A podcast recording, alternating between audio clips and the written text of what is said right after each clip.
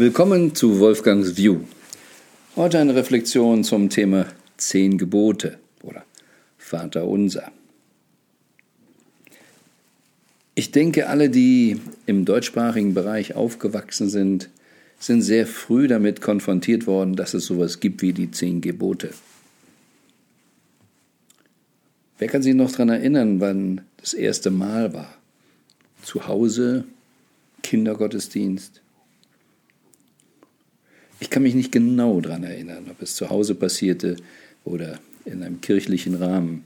Auf jeden Fall ging ich auch mal ähm, in den Kindergottesdienst und da kam das drin vor, dieses Du sollst nicht und du sollst nicht und du sollst nicht. Ich habe eingangs gesagt, Reflexion über die zehn Gebote. Aber eigentlich will ich gar nicht so sehr über die Gebote reflektieren hier ähm, sondern über das Wort und die damit verbundene Energie. Wer hat sehr früh, als er das erste Mal von zehn Geboten gehört hat, auch tatsächlich gespürt, oh, das ist ein Gebot, das ist eine Empfehlung für die Richtgeschwindigkeit. Oder ist es eine Vorschrift? Schneller darf man nicht fahren, sonst. Bei mir hat es tatsächlich Jahrzehnte gedauert.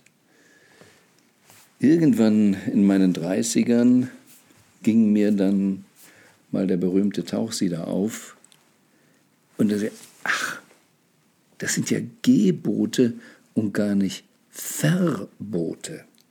Obwohl immer gesagt wurde Gebot, aber gehört, empfunden habe ich Verbote. Und so ist vieles mir transportiert worden. Und so haben wir viele Wörter, und das muss gar nicht immer hier im kirchlichen Kontext sein, das Wort Problem.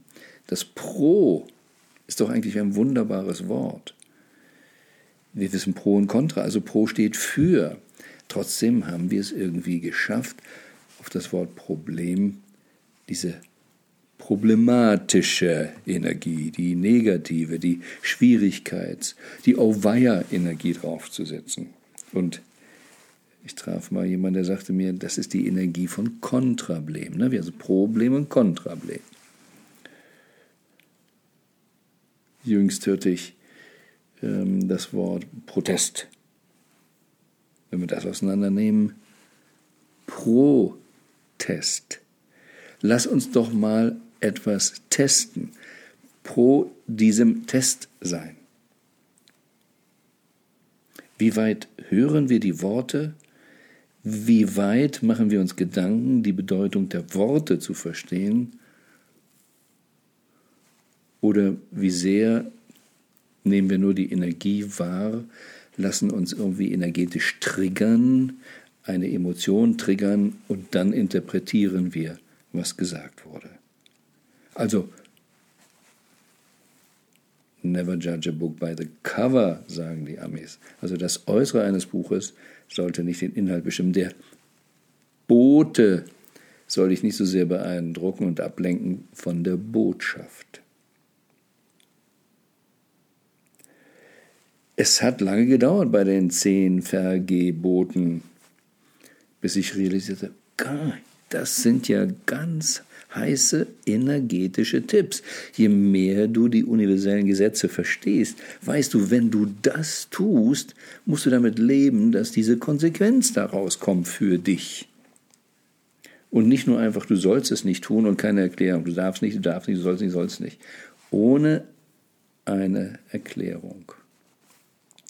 So hatte ich auch mit dem Vater unser ähm, ein Problem, denn so wie ich die Energie damals, als ich es lernte, in der Kirche kennenlernte, war es wirklich noch so ein Unterordnen unter den Vater und ich soll nicht und du gibst uns und, und alles. Es war energetisch etwas, wovon ich weggelaufen bin. Das, ich wollte diese Energie nicht spüren. Und deshalb konnte ich mich damit auch nicht genügend bewusst auseinandersetzen, beziehungsweise mein Umfeld und auch derjenige, der das im Kindergottesdienst transportierte, hatte da nicht diese Erklärung, wow, weißt du, was Quantenphysik ist? Weißt du, wie das ganze Spiel da funktioniert? Dass das alles energetische Tipps sind, sondern nein, wir wollen, dass du dich so eingeschränkt fühlst. Die zehn Verbote.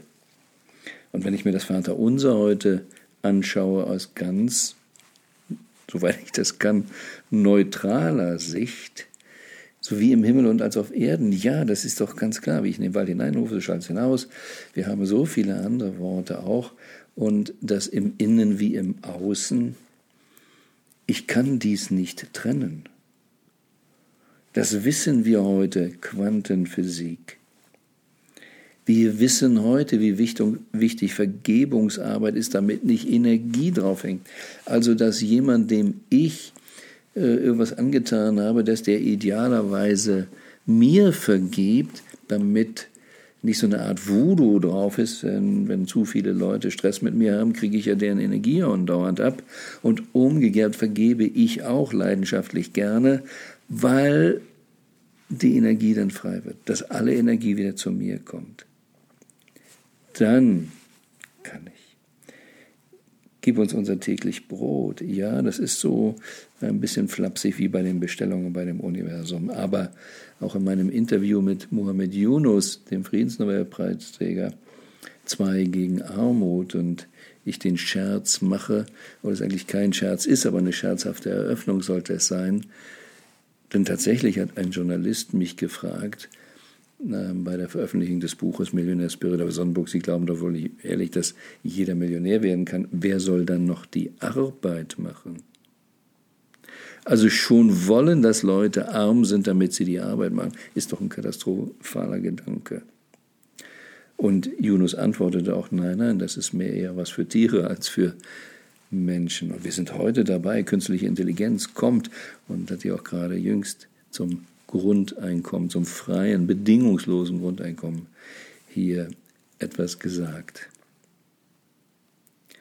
Wenn wir uns all das mal anschauen, und mir geht es jetzt gar nicht um die inhaltliche Kirche oder Problem habe ich ja auch genommen oder Protest, bewusst zu werden, welche Worte werden hier genutzt und welche Emotionen habe ich drauf und was kann ich wie wahrnehmen über welchen Kanal lasse ich was rein und wie reagiere ich auf die Emotion und höre das Wort gar nicht.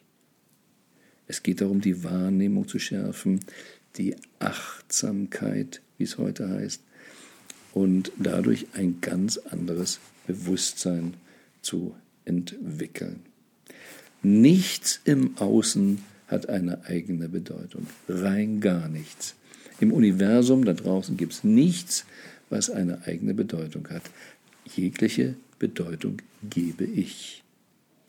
Und weil man mir in der Kindheit mit einer bestimmten Energie etwas du darfst nicht gesagt hat, habe ich automatisch auch die zehn Gebote in zehn Verbote übersetzt. Weil die Energie meinem System die Information gegeben hat, gegeben hat, die ich dann wahrnehmen sollte. Darf man nicht, macht man nicht, man macht sich schuldig. Also, wo haben wir das noch, wo wir so unfrei sind? Dies sind zwei Beispiele von mir gewählt, weil ich davon ausgehe, dass die Mehrzahl sie kennt. Aber jeder von uns hat solche Triggerpunkte. Und es lohnt sich, dahin zu schauen und frei zu werden. Und das wünsche ich euch allen.